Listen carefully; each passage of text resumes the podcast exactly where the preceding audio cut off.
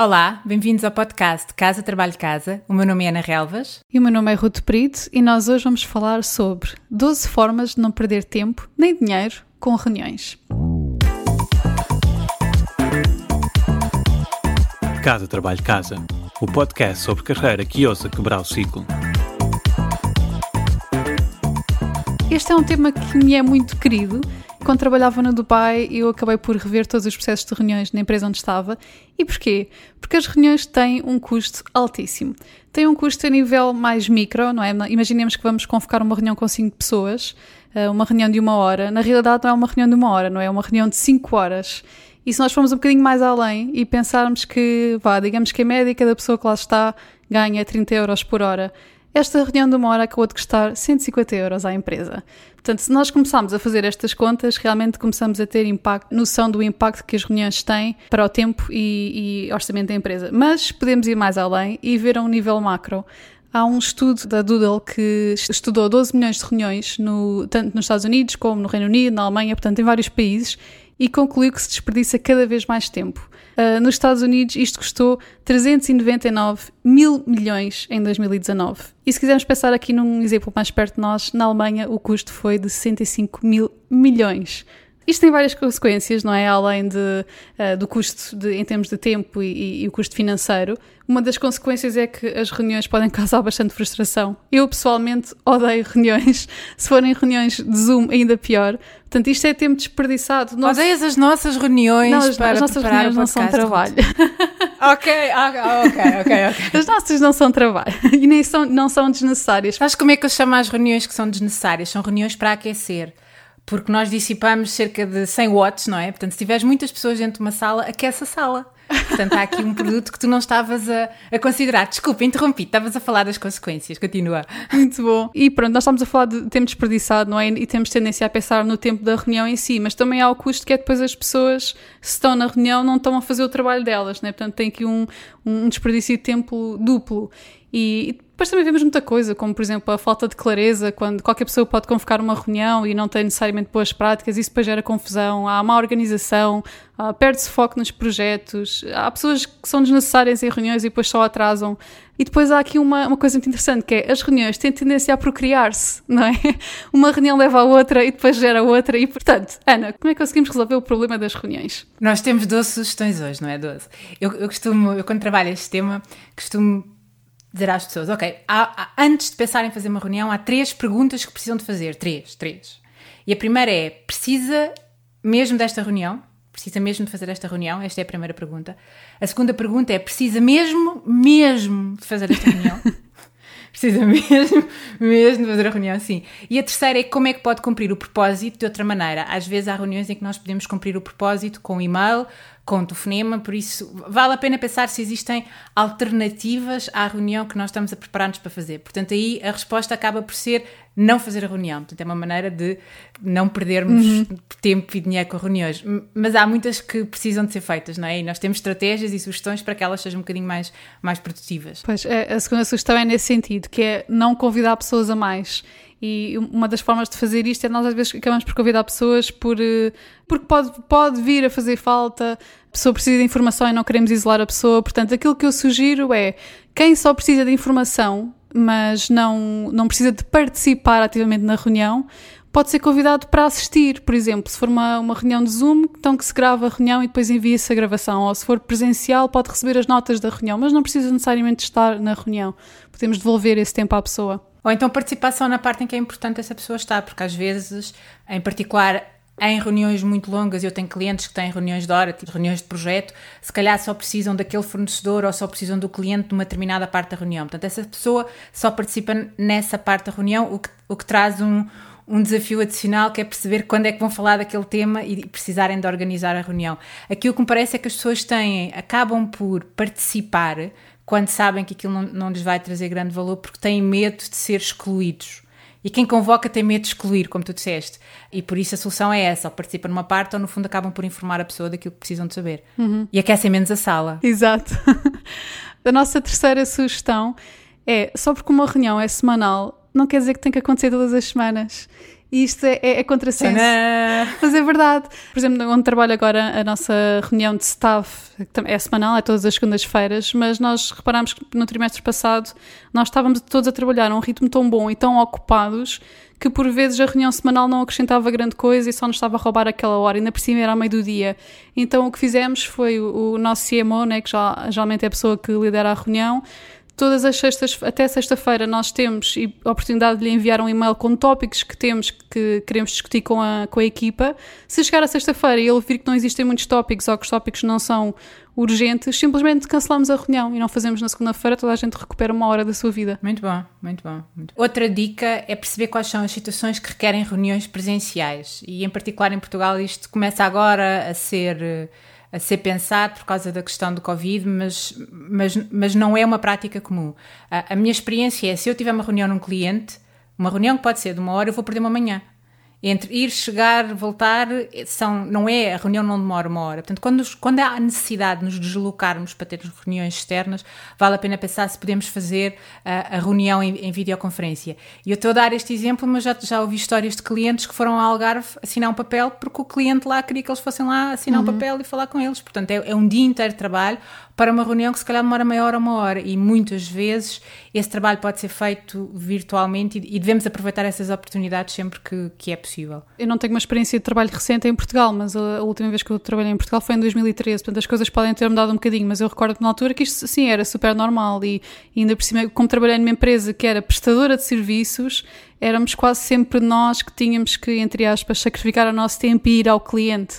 E muitas vezes acontecia isso, estavas a dizer, se nós tivéssemos uma reunião às três, eh, a reunião era de uma hora, podia-se alongar um pouquinho, pronto, era uma tarde. E nos Estados Unidos, por acaso, desde que eu cheguei aqui, que o default é o Zoom. Uh, é a videoconferência, tal como tinhas dito. Eu, eu não, não gosto muito de reuniões por Zoom, porque depois acabo por ter uma reunião um dia inteiro. É o que acontece porque trabalho remotamente. Mas acho que para equipas que não trabalham remotamente e que têm reuniões externas, isto é uma solução tão fácil. Pá, em meia hora, é meia hora de ligar o computador, falar com a pessoa e, e já está. E é mais ecológico também. Sim, sem dúvida. é? Acabamos por, por, por não ter que nos deslocar. Sem dúvida. A nossa quinta sugestão é tornar algumas reuniões stand-up meetings. Portanto, literalmente fazer as reuniões em pé.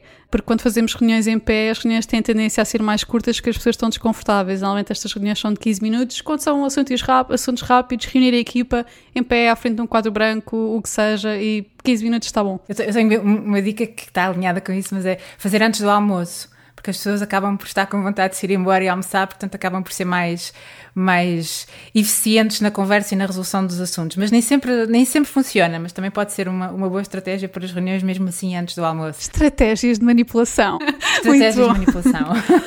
A sexta sugestão é evitar blogs de uma hora. Ah, lá está, como eu, como eu mencionei, já não trabalho em Portugal há algum tempo, mas na, na altura, sem dúvida, que o, o default, quando se marcava um- um- uma reunião num calendário, era bloquear uma hora. E por acaso aqui nos Estados Unidos é 30 minutos e acho que deve ser mesmo adequado, porque obriga as pessoas a serem mais, mais eficientes. Se por acaso for uma reunião de trabalho ou com mais pessoas que seja necessário, então bloquear dois blocos de 30 minutos, não é? Continua a ser por omissão. O normal é 30, simplesmente bloqueiam-se dois e não cair no hábito de marcar logo uma hora, por, ah, porque sim. Isso até deve dar para, dá, dá configurar no Outlook e no, e no calendário do Google a, a dimensão da, da reunião. Também é preciso termos atenção a uma coisa que ah, eu, eu volto a falar em algumas, em algumas áreas que eu sei que têm clientes que têm reuniões muito longas, mais do que 90 minutos numa reunião é, é mesmo pouco produtivo, porque o, nosso ritmo biológico leva-nos a ter ciclos de 90 minutos de atenção, portanto mais tempo do que isso, pelo menos precisamos de uma pausa, ah, de nos refrescarmos, de recuperarmos energia física e mental para,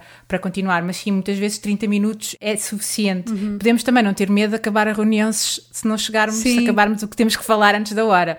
Também não há essa necessidade. Sim. Ok. Nossa sétima dica é evitar escolher uma hora para uma reunião ao meio de uma manhã ou ao meio de uma tarde. Há aquela frase muito famosa que é uma reunião tem o poder de descarrilar e de estragar logo um dia inteiro se for colocada uma hora inconveniente, né?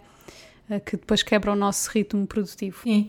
Depois a oitava dica tem que ver com comportamentos dentro da reunião e, e isso pode ser preparado antes, que é hum, nós, nós sabermos exatamente qual é o propósito da reunião e ter uma agenda comunicada previamente do que é que se vai falar. E não tem que ser uma agenda formal, não tem que ser uma coisa complicada, pode ser um e-mail em que indicamos o que é que vamos falar, quais são os materiais que são necessários, qual é a expectativa de preparação dos participantes, vão lá para quê? Precisam de ler alguma coisa, preparar alguma coisa ou vão aquecer a sala? Uh, perguntar se há outros temas que normalmente são conhecidos por outros assuntos nas atas, eu chamo-lhes os tópicos penetras quando acontecem no meio uhum. de uma uhum. reunião, que é alguém no meio de uma reunião lembra-se, ah, isto é muito importante, se calhar podia-se ter lembrado antes e terem percebido que se calhar aquela meia hora ou aquela hora não vão ser suficientes. E isso é uma das razões porque as reuniões acabam por demorar muito tempo, porque aquele tempo não é suficiente e se calhar precisam de, de organizar as coisas de uma maneira ou falar de outra maneira. Mas principalmente ter comunicado previamente quais são as expectativas de tópicos que vão ser faladas isso ajuda a manter o foco e a tornar a, a reunião bastante uhum. eficiente uh, no tempo disponível. E encorajar mesmo que as pessoas leiam os, ma os materiais que são necessários de ler previamente. Ou então, outra, outra alternativa é utilizar aquela técnica do Jeff Bezos que é pôr toda a gente na, na, reunião a ler os documentos necessários nos primeiros 10 minutos e assim garante-se que toda a gente tem a informação necessária para ter uma discussão produtiva. O que demora muito menos tempo do que uma apresentação de PowerPoint. Portanto, acaba por ser muito mais focado, não? É? as pessoas leem e depois Não falam sobre aquilo que sim. estão ali todas para, para falar. Exatamente, exatamente. A nossa nona dica é ter alguém para facilitar a reunião. Eu chamo-lhe uma extra e nós vamos ter uma, um, um, episódio só sobre isto, que é como gerir a reunião. E é alguém que está focado em duas coisas. Primeiro, que o propósito seja cumprido, ou seja, que o propósito e aquilo que levou aquelas pessoas àquela sala seja cumprido, consigam falar sobre aquilo que uh, decidiram falar e também criar condições para que o acordado por todos seja realizado, que é para daí uma semana ou daí um mês não voltarem à reunião e está tudo na mesma. Portanto, isto é uma reunião eficaz, o propósito da reunião é cumprido e conseguimos criar condições para o acordado por todos ser realizado. E é importante haver alguém com esse papel formal de moderar moderar, de, de guiar uhum. a participação de todos para atingir esse resultado. E, e, na sequência disso, a nossa décima sugestão é realmente ter alguém que está responsável por tirar notas durante a reunião para depois poder distribuir por toda a gente. E aqui um, um, uma dica à parte: uh, garantir que a pessoa que cumpre este papel, a não ser que haja, um, por exemplo, uma assistente, um assistente executivo, uma secretária, pronto, só um secretário na, na reunião, garantir que este papel é rotativo e não calha sempre à mesma pessoa. E por acaso, uma, uma coisa que eu tenho reparado, e isto é daqueles preconceitos inconscientes, uh, já me aconteceu muitas vezes estar em reuniões de equipa em que sou eu e mais 4, 5 ou 6 homens e há uma expectativa de que seja eu a tirar notas, apesar de estarmos todos ao mesmo nível funcional. E a primeira vez que eu reparei que estavam a fazer isso, que assumiam que seria eu a tirar, a tirar notas, eu disse: Ok, eu hoje tiro notas, para a semana és tu, e a seguir és tu, depois é ele, depois é ele. E portanto começámos a fazer, Pronto, eles perceberam começámos a fazer de forma rotativa. Sim, sim, sim. A pessoa que tira notas não tem que ser quem está a moderar. Sim, convém não ser a mesma pessoa, né? é, é difícil cumprir estes dois papéis. E era o que estava a acontecer, era eu que no, que no fundo estava a liderar a reunião e eu tinha uma expectativa que fosse eu a tirar notas. Portanto, sim, convém ser pessoas que assumem estes dois papéis distintos. E hum, na sequência de, das notas, então, isto é importante porque para podermos fechar a reunião concluindo com quais são os próximos passos e as notas depois vão ajudar a concluir esses próximos passos. Uma coisa que eu acho que ajuda, uh, além de existir essa uma ata, um e-mail com as próximas coisas a fazer, é cada pessoa fazer um resumo do que é que vão fazer porque, em alguns contextos, muitas vezes não é claro o prazo, o que é que a pessoa vai fazer e, e não custa nada, ok, no fim da reunião é fazer, ok, o que eu vou fazer é isto, isto, isto, o que eu vou fazer é isto, isto, isto, e quem está a, a tirar notas e a moderar valida se as pessoas apanharam, entre aspas, aquilo que têm para fazer. E isto às vezes não é por mal, as pessoas não, não lhes escapa aquilo que têm para fazer por mal, é mesmo por por muitas vezes uma, uma questão de, de, falta de comunicação, não terem percebido, uhum. da expectativa não ter ficado clara, e assim está-se a minimizar o risco da coisa não acontecer da maneira que é suposto acontecer e no prazo que é suposto acontecer. Apanhamos logo ali que há uma discrepância. Certo. A décima segunda sugestão é aqui um, um bónus quase, é ter um dia sem reuniões oficialmente na empresa. Já há muitas empresas que fazem isto. A minha, por acaso, não faz ou não faz pelo menos uh, de forma formal. A sexta-feira, por norma, uh, na Rancher tende a ser um dia em que não há muitas reuniões. Não, não é liberado, acho que simplesmente chega tudo ao fim da semana completamente cansado, mas é ótimo, é sempre o meu dia mais, mais produtivo, mais leve, mais criativo e, portanto, se tiverem a oportunidade e acharem que faz sentido, criar um dia mesmo só sem reuniões. Ok, 12 dicas para, para melhorar as nossas reuniões. Obrigada por nos ouvirem. Façam like nas nossas páginas das redes sociais, porque nós, além de partilharmos os nossos episódios, partilhamos conteúdos complementares, por isso também é uma maneira de aprender um bocadinho mais sobre estes temas que nós temos falado. Até ao próximo episódio.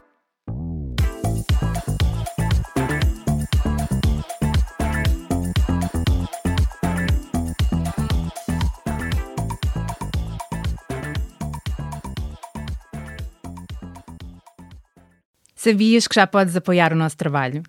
Se és um ouvinte fiel do nosso podcast, convidamos-te a subscrever o Casa Trabalho Casa Premium. Por menos de 5 euros por mês estás a ajudar-nos a cobrir os custos de produção e a garantir que continuamos a trazer-te conteúdos semana após semana. E para agradecer o teu apoio, preparamos três vantagens exclusivas. Primeiro, ouve o podcast em primeira mão. Já não precisas de esperar por quarta-feira. Para começar a semana motivado, passas a receber os episódios ao domingo à noite. Segundo, o kit Mãos Livres. E o que é isto? Podes ouvir o podcast enquanto fazes outra coisa sem perder nada. Nós enviamos-te a transcrição do episódio e assim não precisas tirar notas. Terceiro, passa à ação. Uma vez por mês, oferecemos um recurso adicional que ajuda a colocar em prática algo que partilhamos no podcast. Pode ser uma folha de exercícios, um áudio de mindfulness com um propósito específico, um template de currículo, etc, etc. Muita coisa.